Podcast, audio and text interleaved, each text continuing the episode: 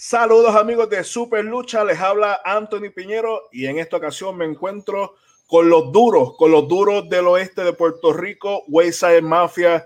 Muchas gracias muchachos por aceptar esta entrevista para Super Lucha de México. Saludos. Saludos, Anthony. Muchachos, eh, muchas personas eh, que van a estar viendo esta entrevista fuera de, de Puerto Rico eh, se pueden preguntar, ¿y quién, quiénes son estos muchachos? Estos muchachos es una de las mejores parejas eh, que están acá en Puerto Rico. Morgan, hermano de Mecha Wolf, eh, muy conocido en, en, México, y Tabú, una joven leyenda del circuito independiente acá en Puerto Rico. Muchachos, más o menos ya cuántos años llevan dentro de la industria de la lucha libre. Empezamos como en el 2003. 2005. yo empecé por, eh, aproximadamente en el 2003.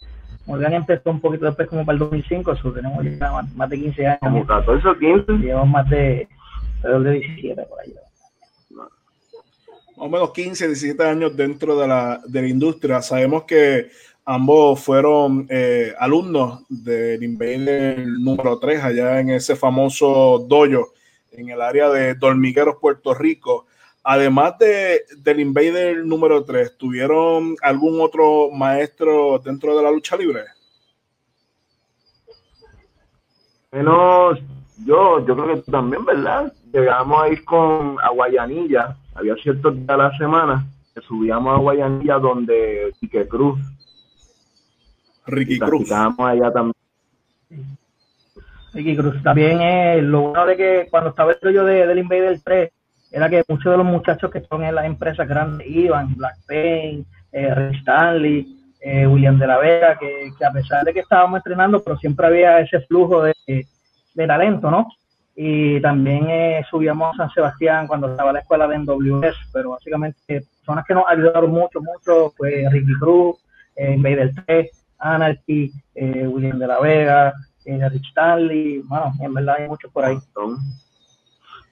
¿Qué, lo, ¿Qué los motiva a entrar al mundo de la, de la lucha libre?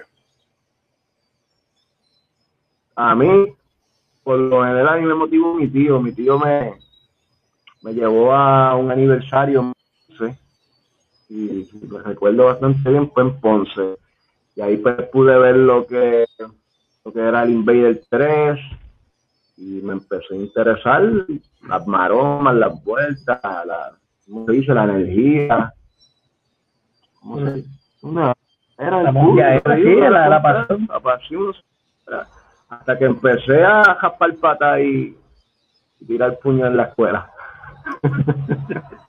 y prácticamente, prácticamente eh, todos los luchadores comienzan así en la, en la escuela o, más, más adelante las famosas luchas backyard. Sí, nosotros en la escuela eh, a la hora de, almuerzo nos poníamos a luchar y eh, tirarnos de los edificios y los bohíos y ¿me entiendes? Y en la calle empezábamos así desde yo pienso que eso es como que si tú eres luchador, eso tú tienes que pasar esa etapa de, de, de repartir el bacalao en de, luchar en la escuela en la calle, formamos peleas, de todo más. Nosotros como que siempre de chamaquito en Puerto Rico eso también es como que cultural. Hubo un tiempo que en Puerto Rico se veía todavía, pero antes, hace par de años atrás se veía mucha, mucha lucha libre. Sí, yo, yo, yo recuerdo también cuando estaba en, en, la high school, todo el mundo estaba eh, con la vena caliente con la lucha libre cogía hasta, hasta, hasta con los bultos, se tiraban eh, encima y los famosos palmetazos, las guerras de palmetazos. Pero bueno, eh, yo les quería preguntar, eh, básicamente, ustedes fueron parte de ese, de ese dojo del Invader número 3. ¿Cómo era un día en el gimnasio o el dojo del Invader número 3? Ya que él venía con este sistema de la lucha japonesa, mexicana, que muy pocos luchadores aquí en Puerto Rico eh, que tenían escuela en ese momento venían con esas dos disciplinas de la lucha libre japonesa y mexicana. ¿Cuál fue su experiencia o cómo era un día allá en la escuela del Invader número 3? Muy intenso, bastante intenso. eh, prácticamente nosotros llegamos y empezamos con, los calentamientos, ¿verdad? Y los squats, brincando encima de la goma, ponía una goma, eh, corriendo, haciendo ejercicios de pesa.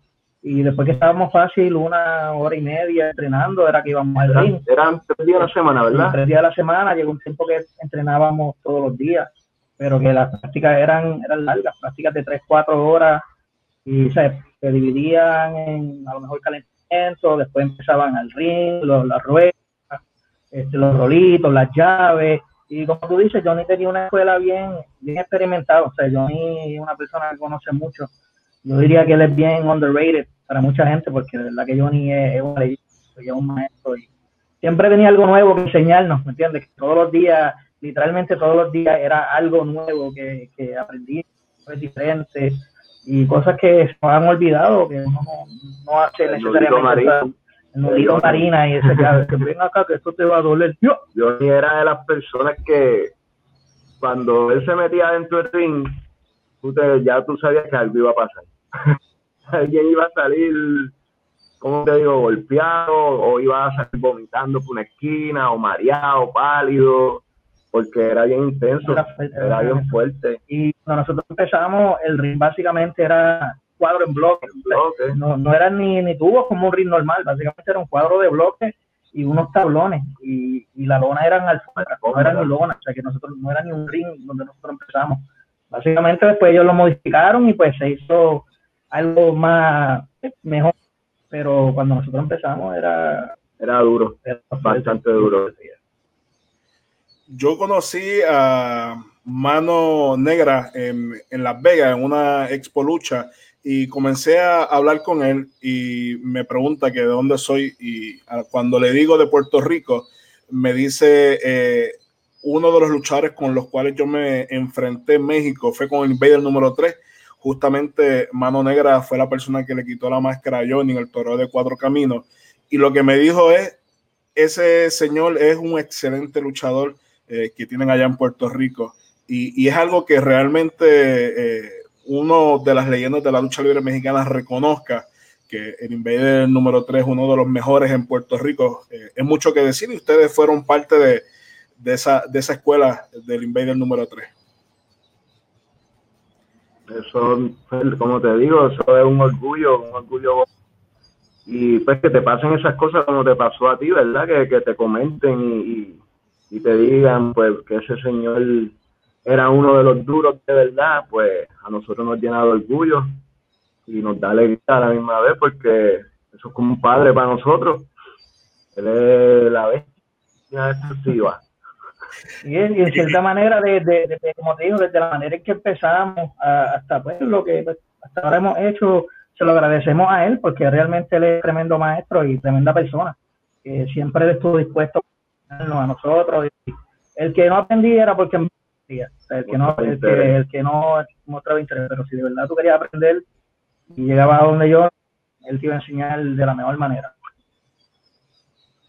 Tabú, yo te conozco a ti hace varios años y sé que, que lleva eh, dándola la lona en el área de allá de, del área oeste y sé que, que comenzaste a trabajar en, en WWC. ¿Cómo, ¿Cómo se da esa oportunidad de entrar a la, a la empresa más antigua del Caribe? Es cuando, luego que ya nosotros estábamos trabajando lo que era la NWS, que era la, la compañía de doctor César Valga, pues cuando ellos hicieron los acuerdos que se, pues que se rompió la compañía, eh, pues yo viajaba mucho con lo que era Rick Stanley, Black Pain, el mismo John 450, que, que nosotros siempre estábamos que viajábamos. Y hasta que pues un día viajando, pues me dio la oportunidad y, seguí trabajando. Y luego seguía trabajando con José. Para aquel tiempo él era de los encargados de producción. Y, y me entiendes, la, la oportunidad de, poder estar del camerino y ver otras facetas de no solo lo que es el ring, ¿me entiendes? Sino lo que es el backstage como tal, la producción, eh, lo que es la música, o sea, lo que es el, espectáculo como tal. A mí siempre me ha gustado lo que es eso. Y en verdad una, una experiencia brutal como dices, la Universidad de la Lucha Libre, que, aunque necesariamente no estuve mucho en las cámaras, pero sí aprendí mucho y, me aprendió para lo que fue mi estilo, porque aunque no, no estaba necesariamente todas las semanas en televisión, pero sí estábamos luchando jueves, viernes, sábado, domingo, que tú sabes que hubo un tiempo que WC sí corría los, los cuatro días. Y como tú dices, eh, eh, experiencia, mano, una experiencia tremenda y pues, siempre agradecido de eso. Comiste lona, pero hoy día tenemos los frutos de que Tabú es un nombre eh, muy reconocido dentro de la industria de la lucha libre en Puerto Rico y más en el circuito independiente y, más en la área de allá de, del área oeste. ¿De dónde sale el nombre de, de Tabú y de, y de Morgan? por lo menos Tabú siempre ha sido un apodo que a mí me han puesto de, de chamaquito, desde la escuela. Como que eso fue un apodo que, alguien me puso en la escuela, no sé ni por qué, porque me parecía alguien de un, de un cassette de rap o algo así. Y básicamente se quedó Tabú y, y pues eso soy yo, ¿me entiendes? Siempre hemos sido así, yo creo que Morgan también. Igual, muchachos aquí en el barrio, yo corría mucha patineta y me pusieron Morgan. Aquí en el miércoles le ponen un sobrenombre a todo el mundo pusieron Morgan y pues me quedé Morgan. En mi casa a mí me dicen Morgan, a mí no me llaman por mi nombre. que son cosas que eventualmente uno pues, adopta, en la vida, los nombres que te dan, eh, hemos sido siempre nosotros. Uy, Morgan, los duros, te, mafia.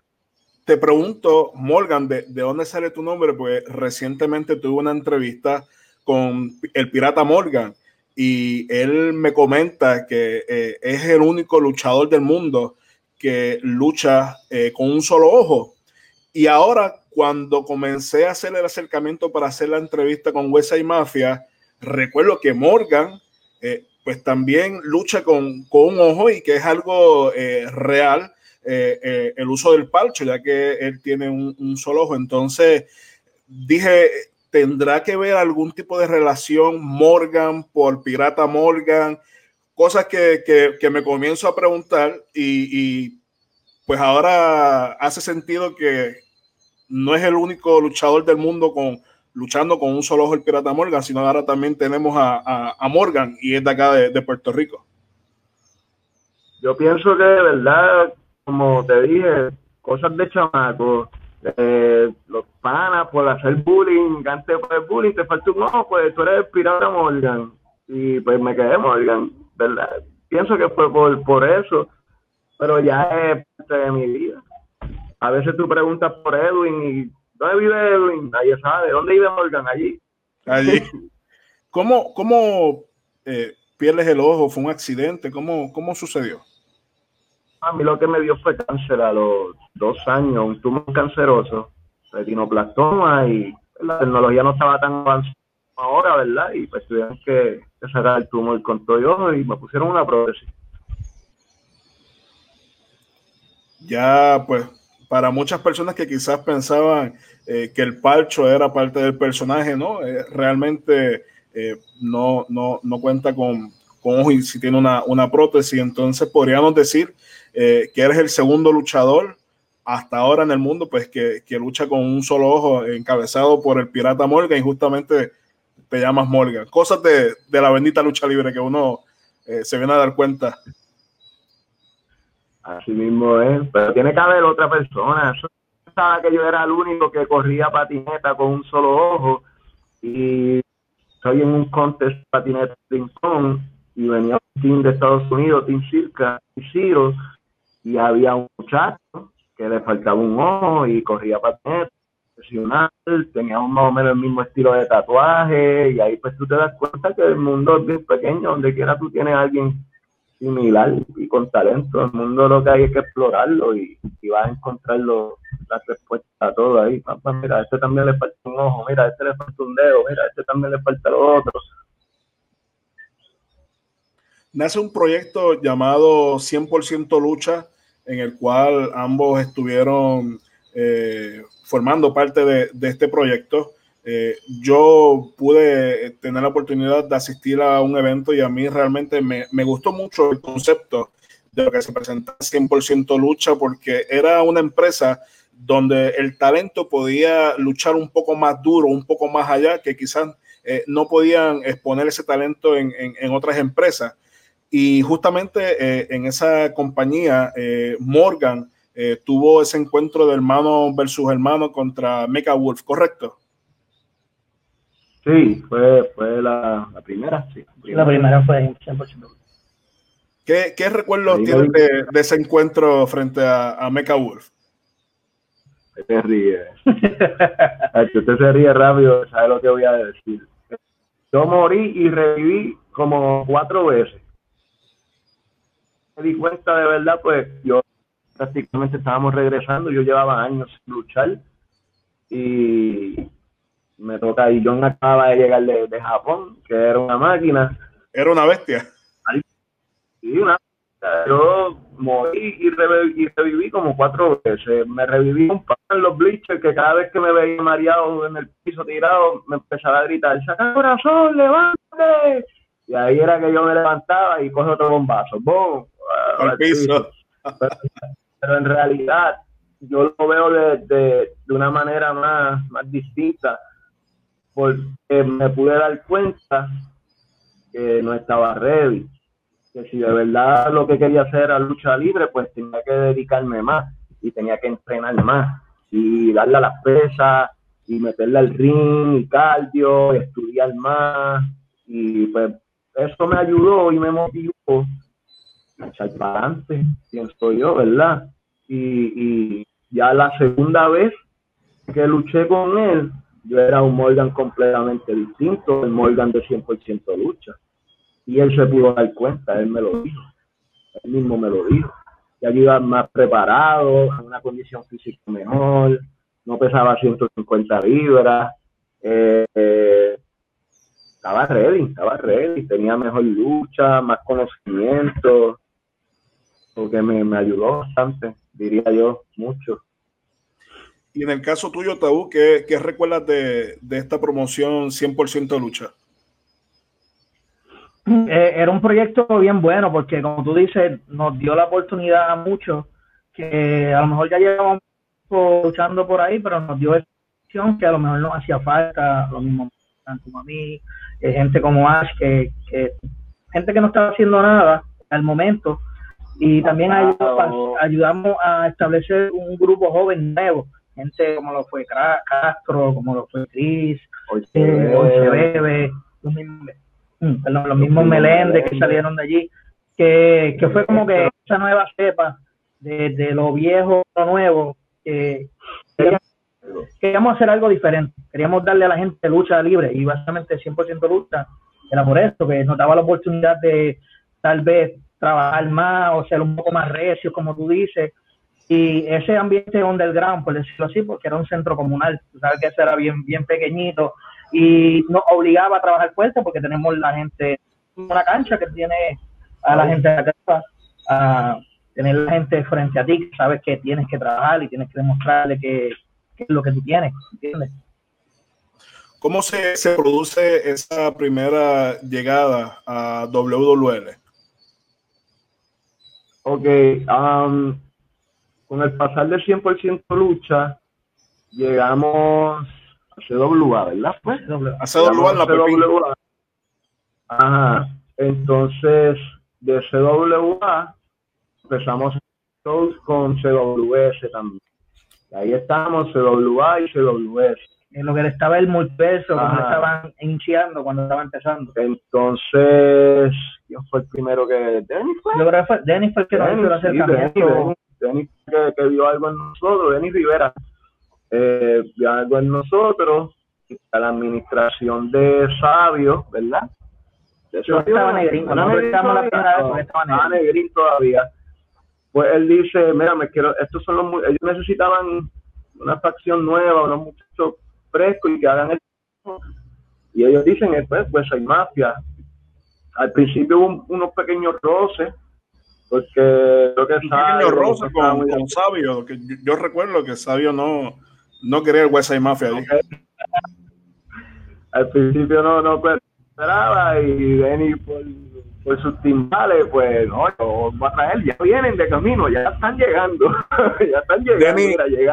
Denny, Rivera, para los amigos de México, ¿verdad? Que no, no conozcan e, e, este personaje, Denny Rivera es hermano de, de Sabio Vega y era la persona que quería impulsar a estos muchachos a la compañía.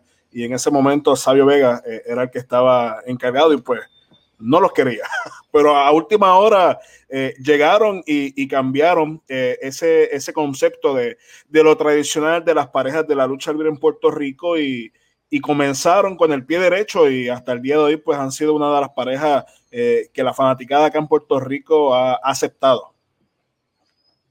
La, diferencia, bueno, yo pienso que, lo que nos ha mantenido y nos ha llevado pues, a alcanzar lo, que hemos logrado aquí en Puerto Rico dinámica que nosotros tenemos y adicional a eso somos nos conocemos, nos lo disfrutamos. Eh, dentro del ring lo que vamos a trabajo y, somos bien serios, ¿verdad? Nosotros, la gente que nos conoce, pues saben que somos unos vacilones y vacilamos y la pasamos bien. Pero en cuestión de la lucha, pues ya son otros 20 pesos yo me pongo aborrecido si no estamos haciendo el trabajo. Yo quiero hacer el trabajo y después vacilar. Ese es mi, punto. Yo voy, trabajo, ¿hay algo más que hacer? No, ok, pues entonces vacilamos después. Y yo creo que es como tú dices, eh, aprovechamos ese, ese espacio que tal vez hacía falta en pareja, de, como que refrescarlo. Porque en Puerto Rico como que siempre, siempre se le dio mucho a lo que eran las carreras individuales pero como que vimos esa oportunidad y pues como quien dice, seguir los pasos de Johnny, ¿me entiendes? De, nuestro maestro. Dijimos que pues por aquí es que nos vamos, por aquí es que esto está funcionando. Ya nosotros habíamos hecho pareja en las diferentes independientes acá en el oeste.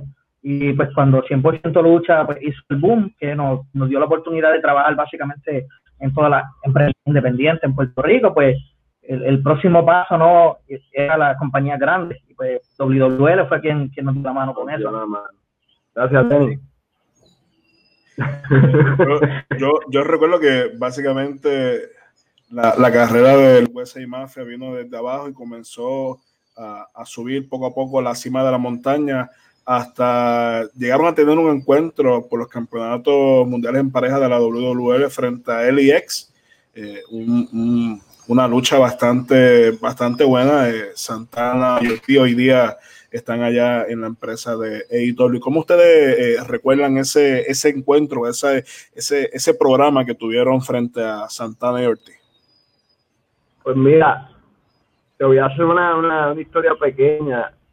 Este, justamente semanas atrás, a mí me empezaron a dar ataques de pánico y ansiedad, y yo me creía que me iba a morir. Y yo pero yo iba con la mente en lucha libre, pero a la misma vez iba con la mente y si me pasa algo en el ring, como tenía el problema de ansiedad, cuando llegó, que pues nos encontramos con los muchachos, Santana, ¿verdad? Santana también estaba lesionado de una rodilla, ah, una rodilla, y ahí fue como que la cosa, entonces queríamos hacer un espectáculo bueno, un buen show, ¿verdad? Queríamos, era una lucha que nosotros siempre queríamos. La primera vez que, lo, que los trajeron a ellos, nosotros nos quedamos con nosotros queríamos luchar con ellos. Ya pues se da la segunda oportunidad y, la disfrutamos al máximo y creo que, que hicimos hicimos poco, pero lo hicimos bueno y, y creo que la lucha la, la fanaticada quedó bastante complacida. Hubieron varios factores esa noche que de verdad pues nosotros nosotros nos encantó la lucha, la química con ellos, el trabajo en el ring de ellos, de verdad que fue algo brutal, ¿entiendes? Como tú dices, tú lo utilizas como para medirte con otras personas, medir el estándar, dónde tú estás, como, tú, como Morgan dijo ahorita, para, para probarnos. Y nosotros teníamos esa lucha y se nos dio. Y a pesar de los factores, después como pasaron cosas, teníamos otro también con otra compañía. So que teníamos que salir de la lucha corriendo para ir a otro, a otro que, que a lo mejor si hubieran habido otros factores, la lucha nosotros pensamos que pudo haber quedado mucho mejor. la lucha quedó bien y nos gustó, pero maybe si, si hubieran habido otros factores, sabemos que podíamos haber dado una mejor lucha y pues sabemos que en algún momento se nos va a encontrar de nuevo con ellos en el ring. Otra de, de las parejas que estuvieron dentro de la WWL frente a ustedes y hacían eh, unos luchones eran los primos Meléndez. Los primos Meléndez son muy buenos, son muy buenos. Y básicamente esa etapa nosotros nos la disfrutamos, mano, y, la pasamos súper brutal. Lo que fueron con, los primos Meléndez, con May Mendoza y Fashion wow, eh, yo, yo pienso, ¿verdad? Que, que eso es nuestro, nuestro complemento. Nosotros vamos a luchar con ellos, sabemos que lo que vamos a zumbar es, vamos en confianza, la casa por la ventana. A ese tiempo estaba Chris y Electro como pareja también, que, hicimos unas luchitas chéveres con ellos. Con Manny y, y Jaycee, Que, que, se le dio como un aire nuevo a la división de pareja. A la división de pareja. Estaba, nos estábamos curando, ¿me entiendes? Había, había, esa oportunidad de que pues vamos, vamos a trabajar y pues vamos a darle. Y de verdad, muchas luchas que, que la gente se las disfrutó. Al sol de hoy la gente nos habla de esas luchas y de verdad que siempre como lo que hacemos es a gozarnos, a disfrutarnos. Ya ambos han demostrado que realmente son una de las mejores parejas en la actualidad dentro de la, de la lucha libre en Puerto Rico. ¿No han pensado o, experimentar salir fuera de, Puerto Rico a demostrar su talento?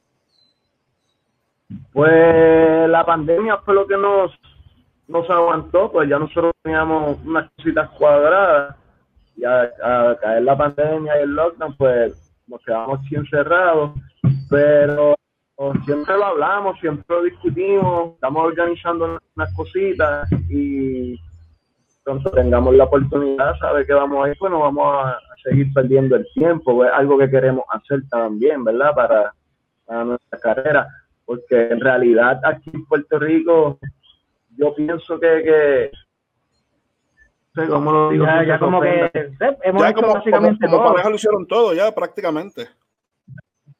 Lo, lo que nos faltaría sería básicamente sería trabajar en WC como para, pero ya individualmente lo hemos hecho. Eh, pero ya como tú dices, era algo que para marzo, para finales de marzo, cuando salió el lockdown, pues ya nosotros teníamos planes para ir a Estados Unidos, íbamos a un show con, que estaba organizando Mega Wolf con, con GCW, era el show para el WrestleMania Weekend, pero justo cuando teníamos todo listo para el evento, pues se canceló. Eh, hubo lockdown, tú sabes, ahora mismo en Puerto Rico no se puede hacer tampoco nada de lucha libre. So, básicamente estamos esperando a que pues a una oportunidad o que se nos dé el, tiempo correcto para hacerlo, pero eso básicamente serían los próximos planes, ya tratar de buscar contacto para ir fuera de Puerto Rico, Estados Unidos, México, donde sea, donde, podamos ir y, meterle. Sí, sí, hay que hacerlo. Yo le, les quiero hacer una, una pregunta. En la actualidad, eh, ¿con qué pareja les gustaría trabajar, ya sea de México, Japón, Puerto Rico, eh, Estados Unidos? De la actualidad, ¿con qué pareja les gustaría hacer una, lucha? Como un dream match entre ustedes y otra pareja. Es que, como, como te digo, nosotros somos personas que en realidad nos gusta la competencia y nos gusta probarnos, ¿verdad? Eh, por, por, lo menos yo, ¿verdad? No sé, por lo menos no tengo ninguna pareja en mente yo sí sé que con la pareja que nos vayamos a enfrentar, si alguien se pues el trabajo se va a hacer y lo vamos a meter con ganas y lo vamos a hacer bien. Pero si lo vamos a poner, ¿con quién a ti te gustaría trabajar? Este, no sé, maybe Morusima Chingón o FTR, maybe. Están los Lucha Brothers, los John Box. Y también que los conocimos y, y también son, son tremendos muchachos gustaría también, como tú dices, probarnos. Queremos probarnos con, con todo lo que hay y el que aparezca o el que quiera también probarse, estamos hacer lucha libre, lo lucha libre. libre. Y hay la, la, división de parejas, como estábamos hablando ahorita, hay, hay, ha habido una evolución, ahora hay muchos equipos nuevos, muchas nuevas parejas y pues es el momento y hay que aprovechar. Así que ya lo saben, eh, eh, esta, esta entrevista la va a ver mucha, mucha gente de México, muchos promotores, así que estos muchachos, por lo menos aquí en Puerto Rico, ya están, como decimos aquí en Puerto Rico, están probados. Eh, y lo próximo sería brincar el charco a México, hacer algún tipo de presentaciones en Estados Unidos. Eh, Tabú, eh, yo sé que mucho de, tus movidas y de, de tus cosas son de, de, Great Muta. ¿Te gustaría enfrentarlo por, decir algún tipo de dream match eh, imaginario, ¿no? ¿Sería uno de tus dream match o, no sería Greg Mura? Definitivo, este, incluso cuando él vino a, a, a WWC, que hizo el tour de despedida, eh, lo pude conocer, hermano, y, era una persona bien humilde, eh, o sea, que definitivo, él, Super Crazy, también es otra de las personas que siempre como que me ha influenciado en, en, mi estilo, ¿no? O sea, que desde pequeño, cuando, cuando empecé a ver lucha libre, yo lo veía y yo como guau, mano, este tipo, me gusta la agilidad que tiene y cosas que hace, eh, muta, Super Crazy, eh, me gustó mucho que era Eddie, Guerrero, eh, eh, ese tipo de, de, luchador mediano, pues, porque la realidad es que pues como muy alto, pero ese view como Tony también, que, que, lo que le dicen aquí los juniors completos, o que podemos hacer de todo, de que pues, quién sabe, ojalá se nos dé, dónde vamos a llegar. ¿Y en tu caso, Morgan? Ah, pienso, verdad que yo me veo más como un RBD, Ah, Super Crazy, Esa Río, Juventud Guerrera, más o menos por esa línea. Muchachos, ¿algo más que quieran eh, agregar a esta entrevista para toda su fanaticada de, de, acá de Puerto Rico, de México, de Estados Unidos? Bueno, pues agradecerle siempre a todos los que están pendientes de nosotros, que nos escriben, nos buscar en las redes sociales, website más página, pueden chequear nuestra mercancía, gorra, camisa, taza, de todo, eso es lo que nos ayuda también, mira. En Pro Wrestling Tees también lo pueden en Pro Wrestling eh, sé pues, que, que, están todos sus productos en Pro Wrestling Tees. Tienen otra página donde también puedan adquirir más, más productos. Pueden entrar en Pro Wrestling Tees, nos buscan por Westside Mafia o websitemafiapr.com. Ahí son, pues, las dos páginas donde pueden conseguir toda nuestra mercancía. Y pues, nos siguen en las redes. Así que ya lo saben a todas las personas que le interese buscar un poco más de información sobre el Westside Mafia, una de las mejores parejas acá en Puerto Rico. Eh, están en todas las redes sociales eh, bajo Westside Mafia o en YouTube. Ahí también pueden ver luchas de, de estos dos señores. un par de los inventos que a veces hacemos para liberar el estrés, ya que no hay lucha y cuando tenemos que inventarnos un par de cosas. Sí, eh, e, esta entrevista hubiese sido perfecta eh, en, persona, pero con todo esto de la, de la pandemia, eh, pues, usamos este, este medio. Así que muchas gracias muchachos por aceptar esta entrevista y, y, darlos a conocer un poco más en el mercado fuera de, de Puerto Rico. Mi nombre es Anthony Piñora de Superlucha. A mí me pueden buscar a través de todas las redes sociales bajo Anthony Piñero. Dale like, compartir y suscribirte eh, este video y también hacer la mención de la revista más caliente Pro Wrestling Illustrated que ya está con las mejores 50 luchadoras, eh, las mejores 100 luchadoras eh, de todo el mundo. Puedes adquirir la revista versión digital o física a través de pwionline.com. Así que nos vemos en una próxima y gracias por por su tiempo. Y antes de irse, eh, yo sé que ustedes tienen una frase que mucha gente le gusta, así que ustedes hacen el cierre. Uy, nos vemos gente, gracias por la oportunidad, cuídense, nos vemos pronto. Muchas gracias. Lucha.